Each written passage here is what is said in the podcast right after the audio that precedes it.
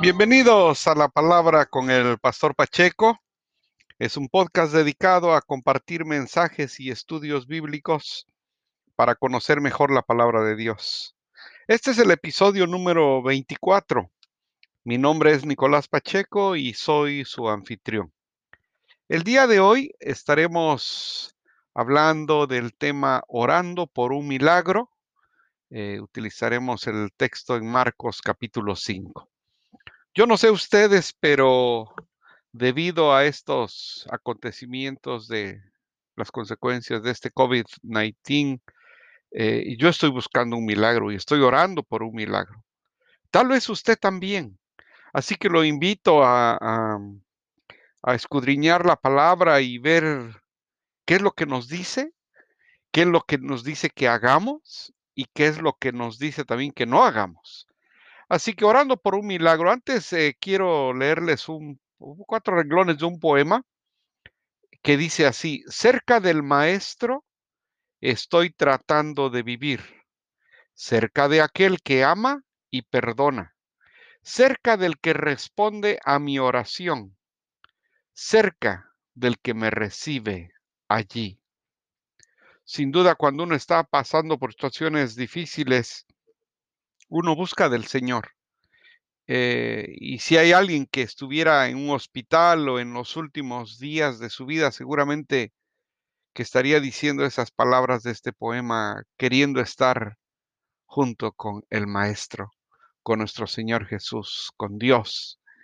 Entonces, en busca de ese milagro, vamos a primero a ver qué, quiere decir milagro. El diccionario lo define como un evento que parece ser contrario a las leyes de la naturaleza y se considera un acto de Dios, contrario a las leyes de la naturaleza. Eso es la definición de milagro, es decir, que ya independientemente de lo que la ciencia diga, independientemente de lo que las estadísticas digan, independientemente de lo que la opinión diga, uno busca algo que va en contra de todo eso y que solamente Dios lo puede hacer. Déjeme decirle que cuando camina cerca de Jesús, verás cosas que otros no pueden ver, escucharás cosas que otros no pueden escuchar, experimentarás cosas que otros no pueden experimentar. Es decir, cuando uno camina cerca de Jesús, uno sí puede eh, conscientemente buscar un milagro, porque sabemos que es posible. En el texto de Marcos capítulo 5 nos habla de cuando eh, nuestro Señor Jesús va con la niña, la hija de Jairo. Entonces dice que, eh, vamos a leer del 35 al 41, Marcos 5. Dice, mientras él aún hablaba, vinieron, a la, vinieron de casa del principal de la sinagoga diciendo, tu hija ha muerto. ¿Para qué molestas más al maestro? Como diciendo, ya murió, ya, ya qué puede hacer él. Versículo 36, pero Jesús luego que oyó lo que se decía, dijo al principal de la sinagoga, no temas, cree solamente. Y no permitió que lo siguiese nadie, sino Pedro, Jacobo y Juan, hermano de Jacobo. Acuérdense que ese era el grupo cercano, el más íntimo que tenía nuestro Señor Jesús, Pedro, Jacobo y Juan. Y vino a casa del principal de la sinagoga y vio el alboroto y a los que lloraban y lamentaban mucho. Y entrando les dijo, ¿por qué alborotáis y lloráis? La niña no está muerta, sino duerme. Versículo 40. Y, si burla, y se burlaban de él, mas él, echando fuera a todos, tomó al padre y a la madre de la niña y a los que estaban con él y entró donde estaba la niña. Y tomando de la niña le dijo, Talita Kumi, que traducido es niña, a ti te digo, levántate. ¿Qué es lo que estamos viendo aquí? Cuando nuestro Señor Jesús llega y les dice qué es lo que pasa aquí, la niña ya estaba muerta. Por eso le decía, ¿para qué le dice, para qué lo molesta más si ya está muerta? Y él llega y dice, no está muerta, solo duerme. Y se burlaron de él. Recuerden que muchos lo, lo, lo, lo, em, lo identificaban a él como Jesús el hijo de José el carpintero. O sea, no había nada más que se veía de él. Claro, después pues ya eh, eh, haciendo los milagros, ya mucha gente lo seguía por los milagros, pero muchos nunca lo dejaron de ver como pues, hijo de José, el carpintero. Se burlaron de él y ¿qué es lo que hizo nuestro Señor Jesús? Los echó afuera todos. ¿Qué fue la consecuencia de eso? De haberse burlado de él que no vieron el milagro. Fíjense, si ellos no se hubieran burlado, eh, nuestro Señor Jesús les hubiera permitido continuar en el cuarto y ellos hubieran visto el milagro. Pero no pasó así. Se burlaron y no lo vieron. Les digo esto porque nosotros eh, cuando buscamos de nuestro Señor Jesús, lo buscamos con toda seriedad, con toda ah, conciencia de que lo puede hacer. Entonces yo estoy en este momento buscando un milagro y yo me quiero quedar en el cuarto utilizando este pasaje como una, como, como una imagen. Eh, yo me quiero quedar en el cuarto porque yo quiero ver el milagro. Pocas cosas desafían nuestra fe como lo hace una grave enfermedad. Cuando hay una grave enfermedad, pues hay presiones financieras, desafíos espirituales, desafíos emocionales. Y la pregunta es, ¿cómo enfrento esto? Déjeme decirle que la forma en que se debe eh, enfrentar es con medio de la oración, de la palabra de Dios y de la adoración. Tres cosas, la oración, la palabra de Dios y la adoración. Ahora, la, la, oración y la palabra de Dios en medio de una crisis, pues resulta no tan difícil hacer. Es decir, cuando uno tiene, está pasando por un momento difícil, alguien, alguien dice, ¿puedo orar por ti? Sí, por favor. Es tanto nuestro, aún sin conocer a Dios, aún sin tener una relación con Él, aún sin eh, ser partícipe de cómo ir a servicios, este, escuchar a un pastor, aún sin nada de eso, uno dice, sí, ora por mí, por favor. O si le dicen, pues lee este salmo, mira, te va a ayudar. Uno lo lee entonces, la oración y la palabra de Dios, aún para el no creyente, pues sí lo hace, pero el tercero es más difícil, la adoración. Y es difícil incluso para el pueblo creyente. En las iglesias eh, está uno acostumbrado mucho a la oración, a la palabra de Dios, al compañerismo, pero la adoración, esa es una actitud intencional donde uno reconoce a Dios quién es Él y uno le adora por quién es Él independientemente de lo que estamos pasando. Así que cuando llega una eh, enfermedad grave y uno busca una, eh, un milagro, la oración, la palabra de Dios y la adoración es importante hacerlo. ¿Cómo? Bueno, primero tenemos que hacerlo en agradecimiento. Es decir, independientemente de lo que esté pasando, Dios sigue siendo Dios. Entonces uno le agradece por lo ya recibido. Por ejemplo, eh, gracias Señor por el trabajo que me das. Te pido por mi familiar que esté enfermo. O sea, en agradecimiento, en una crisis se debe vivir en unidad familiar. Es decir, uno se debe apoyar ahí. Hay personas más em, maduras espiritualmente y seguramente pueden ayudar al resto de la familia en unidad familiar. Eh, eh, piensa, el tres, piensa no solo en el cuerpo, sino también en el alma.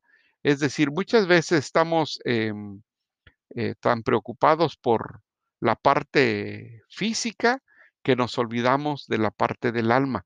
Por ejemplo, usted que está orando por un enfermo, mi pregunta es, eh, ¿usted cómo está en el alma?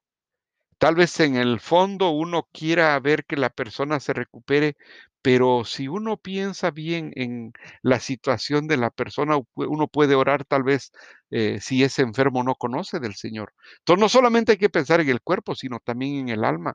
De pronto eh, hace falta, si es posible, eh, orar con, con el enfermo.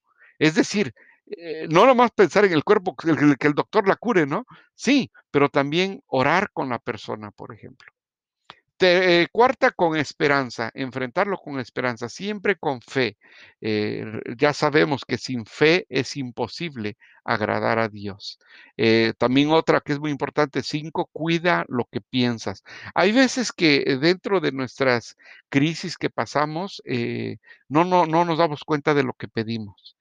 Y hay veces lo que pedimos está mal, tal vez por nuestro deseo eh, humano de continuar viendo a nuestro ser querido, pero tenemos que tener cuidado con lo que pensamos y con lo que pedimos en medio de una crisis cuando busca uno un milagro. Y por último, recuerda que no estás solo. No solamente va a haber familiares alrededor de ti, eh, que están, que, que quieren también al ser querido, sino que Dios está contigo. Especialmente cuando uno lo busca de corazón, Él ofrece estar con aquellos contritos y humillados. Entonces, eh, ¿cómo enfrentamos esto? Ya sabemos la oración, la palabra de Dios y la adoración y todo esto en agradecimiento, en unidad familiar, pensar no solo en el cuerpo, sino también en el alma, con esperanza, cuidando lo que piensas y recordando que no estás sola. Ahora, eh, ¿qué son los milagros? Y vamos a hablar también de los destructores de milagros. Primero, ¿qué son los milagros? Los milagros son secundarios al Evangelio. ¿Qué quiero decir con esto? Primero, em, tiene uno que pensar en Dios, en el Evangelio, creer en Él. Y después el milagro viene como resultado de eso. Recuerden que uno tiene que creer que Dios lo puede hacer, pero si uno no conoce a Dios, entonces, ¿a quién le estás pidiendo? Primero tenemos que buscar a Dios y lo demás, o sea, el milagro que buscamos viene como resultado. Ahora, claro que hemos visto muchas situaciones donde Dios ha respondido a peticiones incluso de no creyentes. Pero eso ya depende de Él, de su potestad, de Él es soberano y Él no recibe órdenes de nadie, Él puede hacer lo que Él quiere. Pero uno tiene que buscarlo primero a Él. Mateo 6, 33, 34 dice, mas buscad primeramente el reino de Dios y su justicia, y todas estas cosas os serán añadidas. Así que no os afanéis por el día de mañana, porque el día de mañana traerá su afán. Basta cada día su propio mal. Entonces, em, lo que tenemos que hacer cuando uno está en una situación buscando un milagro es buscar a Dios primeramente. Los milagros, punto número uno, los milagros son secundarios al Evangelio. Punto dos, los milagros refuerzan el mensaje del Evangelio. Eh, Juan 2.23 dice, en el mismo versículo donde, em, eh, eh, donde nuestro Señor Jesús andaba con, mostrando ya lo que él hacía. Dice, estando en Jerusalén en la fiesta de la Pascua, muchos creyeron en su nombre viendo las señales que hacía. Es decir, viendo las señales que hacía, muchos creyeron en él. Tal vez usted sea una persona que creyó en el Señor Jesús después de que vio algo, de que vio un testimonio, de que alguien le habló como, como Dios ha trabajado en su vida. Ahora, pero si usted está escuchando este mensaje y usted no es creyente y va a decir, bueno, es que yo no he visto nada, acuérdese de Tomás en Juan 20 del 20 al 27. Luego dijo a Tomás, pon aquí tu dedo. Bueno, el contexto de este versículo es que nuestro Señor Jesús después de que lo crucificaron, murió, resucitó y se les apareció a los, a los apóstoles. Pero cuando fue con ellos no estaba Tomás. Entonces cuando llegaron le platicaron y después se le aparece otra vez y a Tomás y le dice eh, Jesús, le dice, eh, mira, pon, tu dedo, aquí están mis manos, acércala, métela, eh, fíjate, aquí está donde me clavaron. Y dice, Señor mío y Dios mío, le contesta Tomás. Y Jesús le dijo, porque me has visto, Tomás, creíste. Bienaventurados los que no vieron y creyeron. Escúcheme bien, bienaventurados los que no vieron y creyeron. ¿Qué les quiero decir? Si usted no ha visto todavía, eh, nadie le ha compartido de las, de las maravillas que ha hecho Dios en su vida, no espere a que eso pase. Usted crea en Él. Dice, bienaventurados los que no vieron y creyeron. Entonces, vamos dos. Los milagros son secundarios al Evangelio, es decir, primero se busca a Dios, después, después vienen los milagros. Dos, los milagros refuerzan el mensaje del Evangelio, o sea, el Evangelio habla de los milagros y lo único que nosotros los pedimos, porque hemos visto que, que Jesús es capaz de hacerlo. Y tres, los milagros demuestran la compasión de Dios. Marcos 1 del 40 al 42 dice, Vino él un leproso rogándole e hincada a la rodilla le dijo, si quieres, puedes limpiarme. Y Jesús, teniendo misericordia de él, extendió la mano y le tocó y dijo, quiero, sé limpio. Así que él hubo hablado al instante, así que él hubo hablado, al instante la lepra se fue de aquel y quedó limpio. ¿Qué vemos aquí? El leproso dice, rogándole e hincado Dice, si quieres puedes limpiarme. Y Jesús le contestó, quiero, sé limpio. Así que si usted está buscando un milagro, el número tres dice, los milagros demuestran la compasión de Dios. Dios tiene compasión de nosotros y Él en el último momento puede contestar. En el último momento Él puede decir, quiero. Si usted está buscando un milagro, si usted tiene un enfermo en el hospital, si usted está orando por algo específico, siga orando, siga pidiendo, porque es probable, hermanos, que el Señor en el último momento diga, quiero. Salmo 103 del 1 al 8 dice, bendice alma mía Jehová y bendiga todo mi ser su santo nombre. Bendice alma mía a Jehová y no olvides ninguno de sus beneficios. ¿Se dan cuenta? Todo esto es adoración. Bendecir a Él por quien es Él, olvidándonos de nosotros y de pedir cosas para nosotros.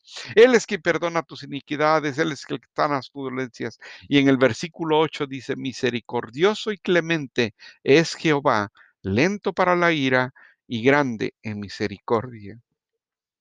No importa la gravedad de, su situación que usted esté pasando, Él es grande en misericordia. Ahora vamos con los destructores de milagros.